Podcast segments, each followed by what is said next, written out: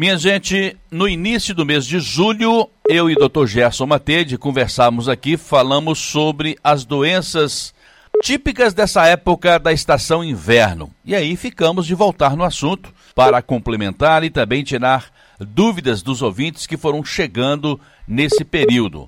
Dr. Gerson está comigo na linha, lá direto da Unimed Pleno. Dr. Gerson, bem-vindo ao Jornal em Dia com Notícia. Muito boa tarde. Boa tarde, Sodré. Boa tarde aos ouvintes da Rádio Educadora, do, do programa Em Dia com Notícia e do nosso Saúde no Ar. É um prazer, como sempre, estar aqui para a gente falar sobre saúde. Doutor Gerson, não é muito fácil para o leigo desmistificar uma série de mitos, mas também entender o seguinte: tem gente que acorda gripada, o outro acorda com dor de garganta. É a mesma coisa, doutor Gerson? O Sodré, dando aí continuidade a essa questão das doenças do inverno que nós falamos lá no dia 8 de julho, né, que agravam com frio, com inverno, com clima seco, a gripe, o resfriado, as dores de garganta, é, inclusive são diagnósticos diferenciais desse período. Então, uma dor de garganta é um sintoma e não a doença. Então, eu estou com dor de garganta. O que está causando essa dor de garganta que a gente poderia considerar a doença? Por exemplo, eu estou com uma dor de garganta porque o clima seco, o clima frio, desencadeou uma resposta alérgica, aí eu dei dor de garganta, eu dei rinite, eu dei uma faringite alérgica, é a causa do sintoma é a doença alergia. Eu posso ter um quadro infeccioso que pode ser viral, por exemplo. Então, um dos rinovírus, dos mais de 100 tipos de rinovírus que atacam aí a, a via aérea superior e causam a nasofaringite, que é a faringite, a inflamação da faringe, que pode subir para o nariz e para os seios da face e dar uma rinite, uma sinusite viral. Ou pode ser, por exemplo, o vírus do influenza, é, que causa a gripe, ou os antigos coronavírus que a gente já conhecia, né, que existiam quatro principais que são causadores de resfriado, né, a segunda causa de resfriado no ser humano. Pode ser um, um para-influenza, um vírus sensicial respiratório, dentre vários vírus que causam ali inflamação da garganta e, consequentemente, a dor, a dificuldade para engolir, ou a sensação de ressecamento, ou a sensação, o edema, porque com aquela sensação de que tem é, secreção, às vezes nem tem a secreção, é o edema da mucosa que fica dando essa sensação desagradável na, na, na deglutição. Ou pode ser um quadro bacteriano, uma bactéria que está atingindo ali, causando sintomas. É, a mais comum é o Streptococcus, que dá aquela faringoamidalite bacteriana, que dá sintomas sem sintoma nasal, é só a dor de garganta, normalmente com febre, com exudato purulento na garganta, que são as placas que aparecem na amígdala, né? Então, inflama a faringe e fica muito visível a inflamação da amígdala, né? Aquelas, aquelas bolinhas laterais no fundo da garganta que são do sistema de defesa, nosso sistema linfático de, de resposta às agressões que a gente recebe. E aí, normalmente a pessoa tem aí que preencher, por exemplo, três de quatro critérios para eu falar com a amidalite bacteriana.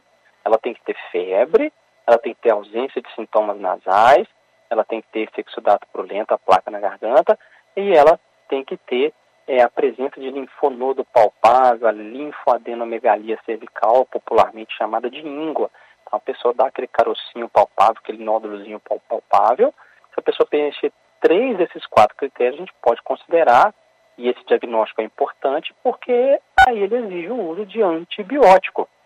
Ao contrário dos quadros virais, que o antibiótico não traz benefício, e pode até trazer algum grau de prejuízo em termos de uma resistência bacteriana né, no decorrer da vida, ou uma diarreia, um mau funcionamento gastrointestinal, desconforto gástrico, enfim, é, aumento de acne, ou quadro de vaginite por cândida na mulher, por exemplo, né, por desequilíbrio da microbiota da vaginal, enfim, os efeitos colaterais de qualquer antibiótico, né, que pode, pode acontecer ou não.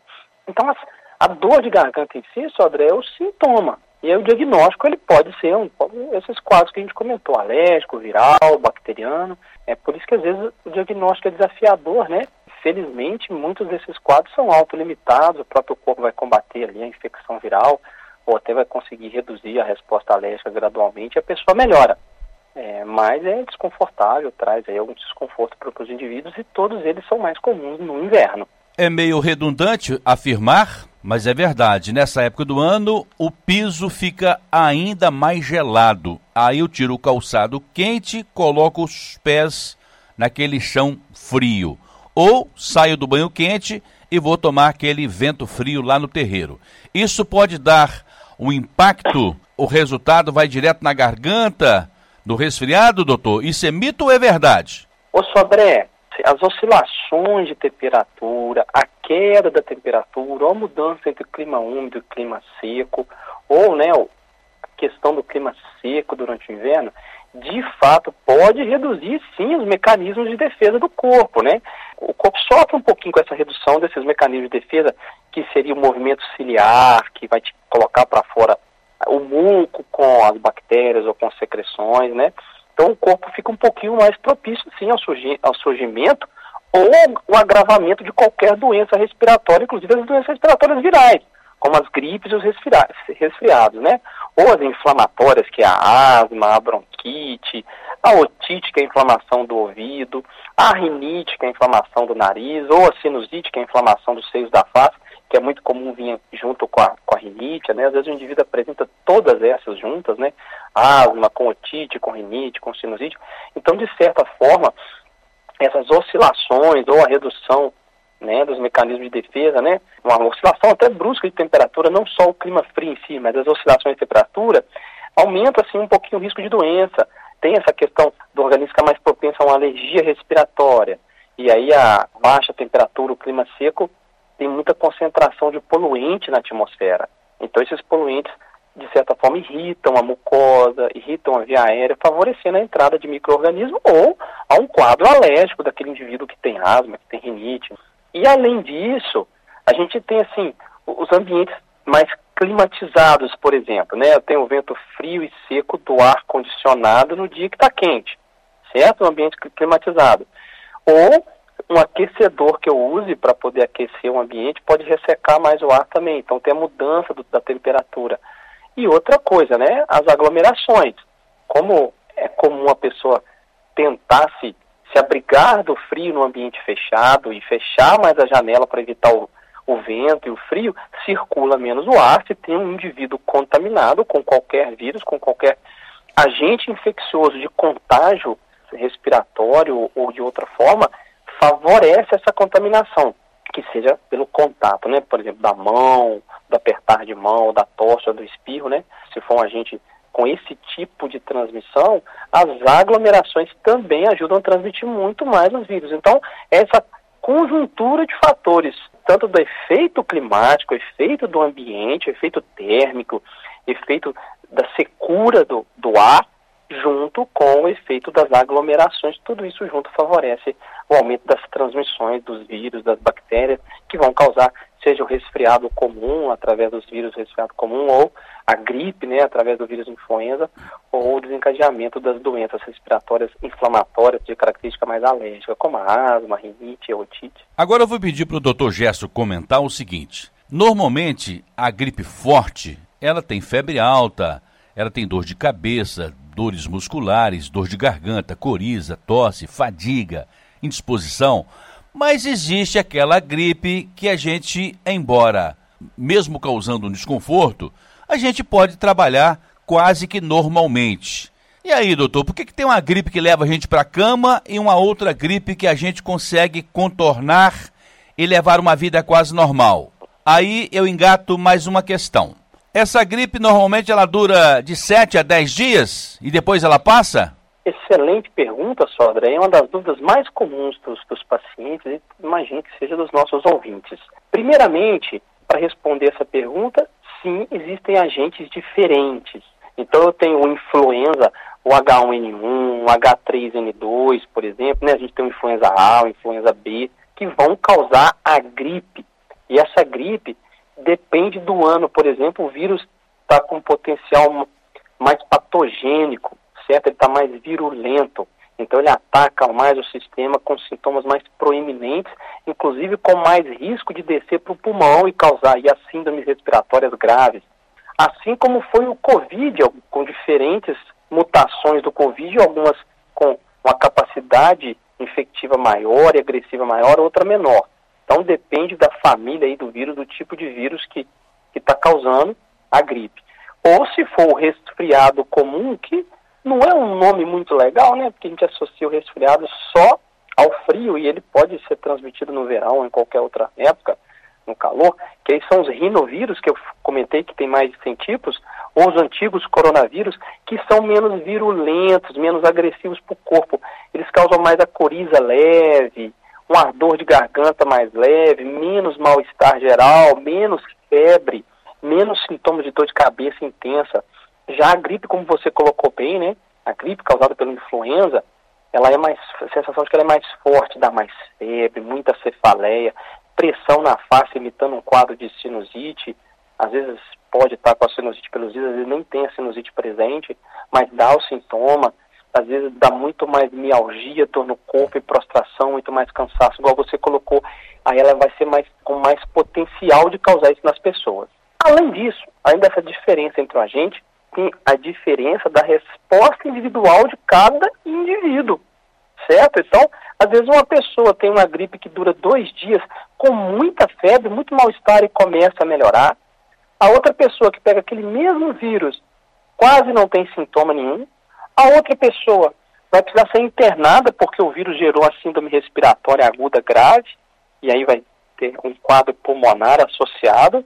Outras pessoas tem um quadro arrastado e leve, mas que demora a melhorar, fica duas semanas ao invés de durar poucos dias, certo? Em média, a influenza dura sete dias, sim, né? Às vezes algumas pessoas um pouco mais, um pouco menos, com cinco dias de sintomas mais preeminentes, mas um total aí em torno de sete. Então isso é muito relativo, às vezes a gente vê isso na família, né? Às vezes num casal, ou entre os filhos, ou entre irmãos, um tem sintoma mais forte, ou porque tem asma e bronquite, ou simplesmente porque o sistema de defesa demora um pouco mais a combater um vírus, por exemplo.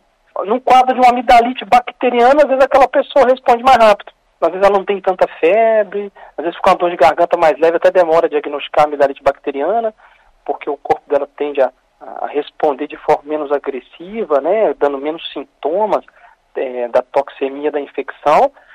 Então isso é muito relativo. Tem a resposta individual de cada um e tem o tipo de vírus. E além, obviamente, daquele indivíduo estar vacinado ou não. Né? A ideia da vacina para a gripe ou a vacina, a vacina contra a influenza, né? Ou a ideia da vacina para o Covid é reduzir a transmissão, sim, mas principalmente é reduzir os casos graves. Vezes aquele indivíduo está vacinado, ainda assim vai pegar a doença, porém ele vai ter a doença de forma mais branda, assim como a vacina da catapora, por exemplo, certo? Que ela vai ter um potencial de vacinar a, a pessoa contra a varicela, só que diminuindo as encefalites, os quadros mais graves, ou uma meningite viral pela catapora, e gerando, às vezes, o quadro, o quadro mais brando de pele, ou com menos lesões de pele, sendo que a pessoa vai passar por aquele quadro com mais tranquilidade sem tanto risco da criança desenvolver um quadro mais grave. Então, o objetivo principal das vacinas é evitar os casos graves, as mortes ou as sequelas. E, além disso, muitas vezes vai também pedir a transmissão mesmo, né? O indivíduo vacinado não vai chegar a desenvolver, vai ter o contato com o vírus e não vai evoluir com doença alguma, porque o corpo vai protegê-lo antes disso. Me chamou a atenção uma fala do senhor, doutor Gerson, que a gripe não está condicionada apenas a estação outono-inverno, podendo também ser na estação verão?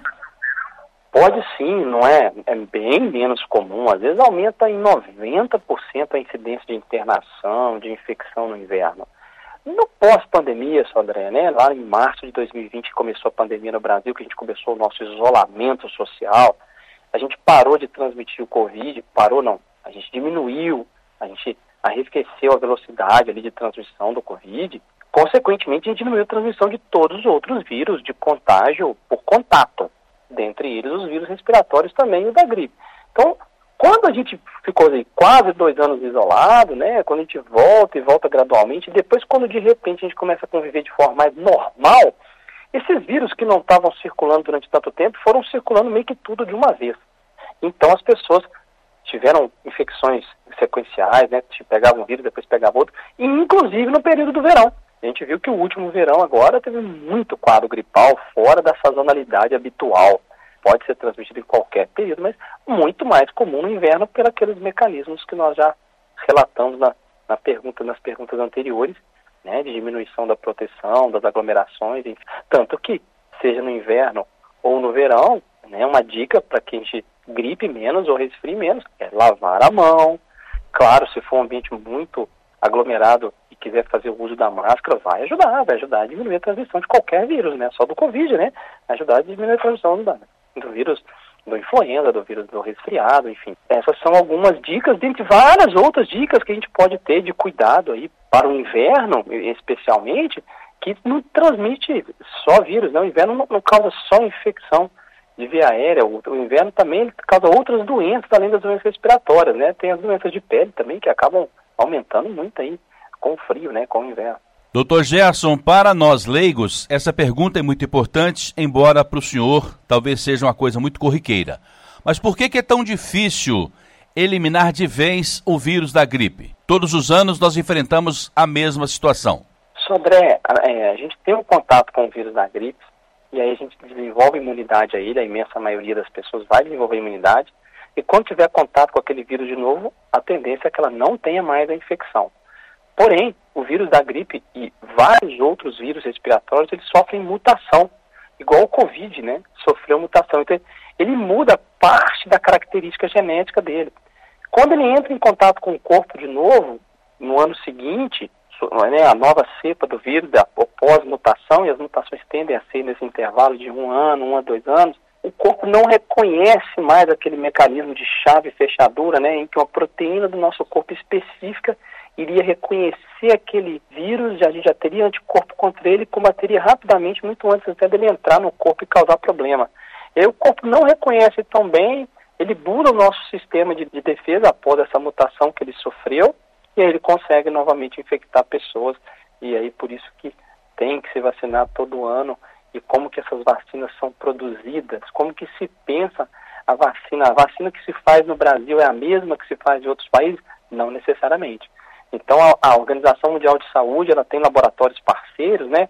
Por exemplo, a Fiocruz, o, o Butantan no Brasil, em que vai se fazendo o diagnóstico dos vírus daquele ano, por exemplo, do ano de 2022, quais os vírus mais circulantes que estava circulando. Aí a OMS junta informações dos diversos continentes, lá da Oceania, da Europa, vai ter da América do Norte, da América do Sul, certo? Da Ásia, e junta as informações desses laboratórios parceiros pelo mundo e vê geograficamente onde cada mutação nova está circulando mais ou não e devolve para os laboratórios essa informação e a partir daí os laboratórios passam a produzir a vacina nova para o ano seguinte. Então quando a gente começa a vacinar no início agora de 2023, é pensando no vírus que estava mais circulando ao final de 2022 e início de 2023 e passa-se a produzir aquela vacina tentando direcionar para o Brasil ou para a América do Sul o vírus mais comum que está circulando perto da gente e a gente vai tentar se, se proteger dele dessa forma. Infelizmente ele sofre a mutação e no ano seguinte pode ter que mudar novamente, por isso que a gente pode gripar de novo. E, por exemplo, o rinovírus do resfriado tem mais de 100 tipos, né? Então, durante a vida, a gente teria o potencial de, de se resfriar 100 vezes, né? E eles também vão sofrer mutação. Então, pode acontecer até mais vezes. A transmissão do vírus da gripe está muito ligada àquelas mãos que conhecem pouca higienização e também aquelas pessoas mal educadas que espirram na cara da gente, não é, doutor? De fato, né, Sandré? Tanto a tosse quanto o espirro, né, que vai liberar aí os perdigotos, as gotículas, as secreções da boca, do nariz, da via aérea, que pode levar adiante aquele vírus, né, entrando em contato com outra pessoa, ou quando a pessoa coça o próprio nariz e depois não lava a mão e bota a mão no ambiente, aí no intervalo curto de tempo outra pessoa vem, encosta ali e acaba levando a mão ao nariz e à boca, ela acaba transmitindo. Então, por isso que a gente tem que sempre lavar a mão, porque se eu tiver encostado em alguma coisa contaminada, eu, eu lavo a mão. Quando eu levar, levar a boca, minha mão vai estar limpa, né, para eu alimentar ou por alguma coisa desse motivo, por algum motivo eu vou coçar o meu nariz. Toda vez que eu usar o banheiro ou qualquer outra coisa, eu vou lá e lavo a mão para prevenir tanto a transmissão de doenças respiratórias quanto doenças gastrointestinais, né, que podem de transmissão oral fecal, por exemplo, eu vou estar prevenindo aí diversas doenças quando a gente tem essa higienização de lavar a mão, enfim. E vamos diminuir aí essas, todas essas doenças que a gente citou, né? Resfriado comum, gripe, pneumonia, sinusite, rinite, asma, bronca, otite, enfim. são esses quadros mais comuns aí no inverno, além, como a gente citou antes, das doenças de pele também, que aumentam muito no inverno, né, Sodré? As pessoas que têm aí as dermatites atópicas, são alérgicas, sofrem muito no inverno, a dermatite seborreica, né? Causa caspa, oleosidade no cabelo, no couro cabeludo, os eczemas, né? Por, causado seja por alergia, por fungo, as micoses podem aumentar no inverno porque a pele fica mais seca, pode aumentar no verão também, pelo contato do, do calor e da umidade, o fungo se proliferar mais. As urticárias, né, causadas pelo frio, as rosáceas, é, que também pode ser desencadeada com exposição solar excessiva, a psoríase, enfim, a gente tem várias doenças, né, o eritema pérneo, várias doenças que podem aumentar com, com o inverno, e aí por isso que tanto que a gente dá as dicas para cuidado respiratório e as dicas para cuidado com a pele durante o inverno, né? A gente tentar evitar os banhos quentes muito prolongados, que descamam muito a pele, irritam muito a pele, né? Ressecam mais a pele. Tentar evitar o uso excessivo de buchas, né? Tentar evitar o uso de sabonetes antibacterianos para não irritar mais a pele, tentar um sabonete mais neutro, né? Os sabonetes são muito básicos. Evitar bucha tanto vegetal quanto esponjas, aqueles sabonetes com, com grânulo, né? Ou com alguma coisa para poder descamar a pele. Tentar usar a toalha de forma mais suave, né? Não ficar arrastando muita toalha para secar. Né? O banho entre morno e frio mais rápido vai ser mais benéfico, né? Com usando sempre um hidratante após o banho para quem tem a pele muito seca. Se ah, eu gosto de usar o esfoliante na pele, então tentar usar uma ou duas vezes por mês, não ficar usando demais. Tentar secar bem as dobras né, do corpo, é, axila, pé, entre os dedos, virilha, enfim, para evitar a transmissão de fungos e a umidade, as assaduras. São algumas estratégias relativamente simples lavar a mão, mas se está lavando muito a mão para se prevenir, a mão está ressecando também, usar um hidratante na mão, são estratégias, né? O protetor solar que ajuda a diminuir aí o ressecamento da pele, ajuda a proteger a pele, são algumas das, das dicas para a gente tentar reduzir também as doenças de pele do inverno. Doutor Gerson, o senhor falou aí das questões envolvendo a pele na estação inverno. Eu vou me atrever aqui a dizer o seguinte: evitar esquecer aquela toalha molhada atrás da porta para usar no dia seguinte. É bom colocá-la no sol quando esse sol estiver mostrando as caras. E o sol para nossa pele também, para o nosso corpo, para nossa vida, é um santo remédio, é muita vitamina, não é, doutor?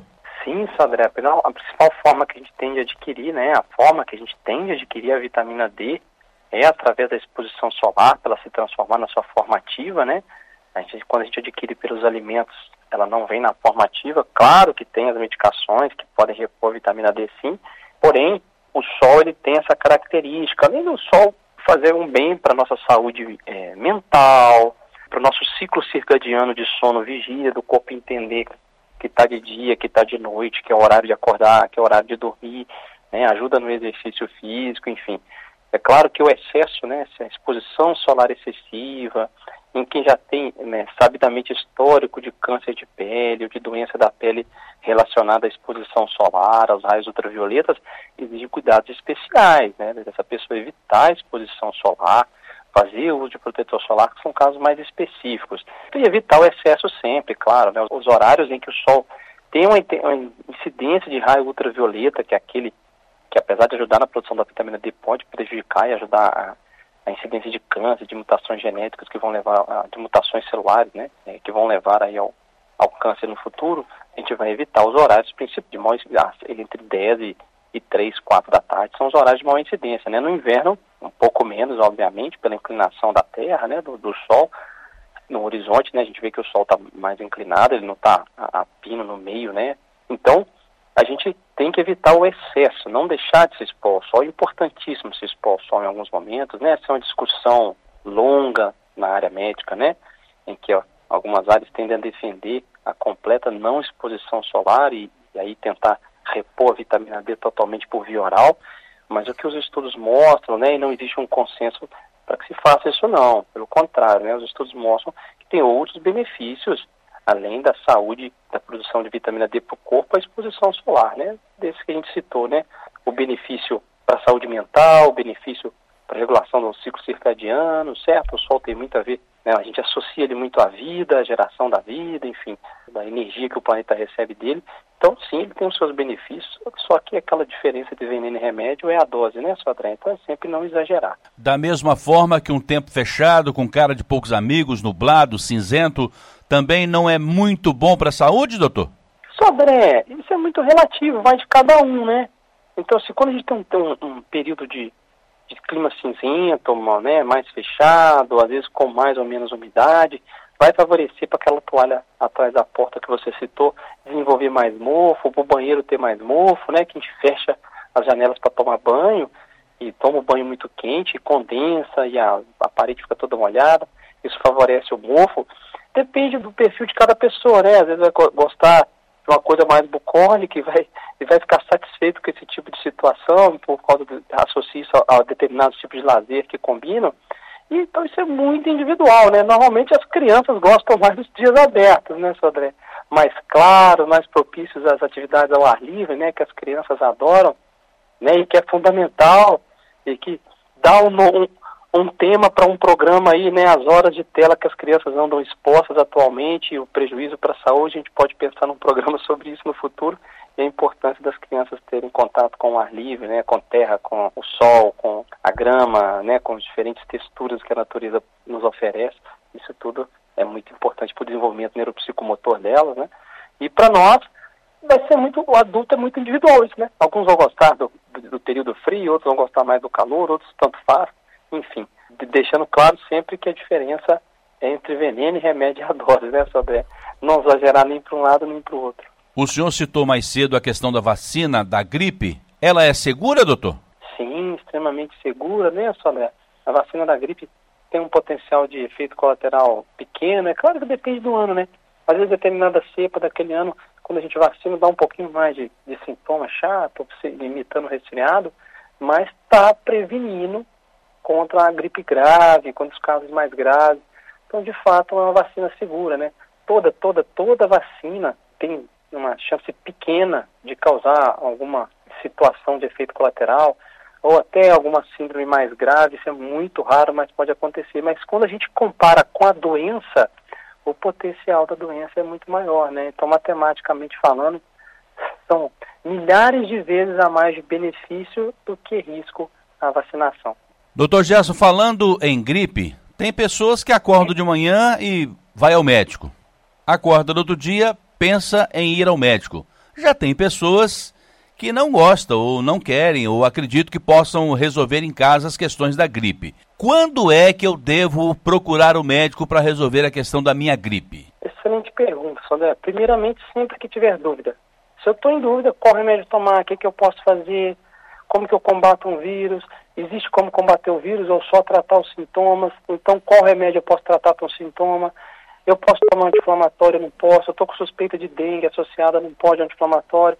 Então, se tem essas dúvidas, buscar ao médico. E segundo, quando aquela pessoa percebe que o quadro não está melhorando, então aquele quadro está mais arrastado, então ele pode ter virado uma sinusite bacteriana depois aí de, sei lá, 8, 7, 12 dias, né, de desenvolver sintomas e, e, e haver uma piora que a gente suspeite de sinusite bacteriana, aí tem que entrar com antibiótico, por exemplo deixando claro que menos de 10% dos quadros arrastados, estatisticamente, menos de 10% dos quadros arrastados de resfriado ou gripe viram um quadro bacteriano. Então, dos quadros arrastados que passam de uma semana a 10 dias, menos de 10% são bacterianos e vão precisar de antibiótico. A imensa maioria vai melhorar em menos de 7 dias e dos que se arrastam, 90% continuam sendo apenas virais. Né? A gente vê esse caminhão de antibióticos sendo utilizada no Brasil e que não deveria estar sendo utilizada.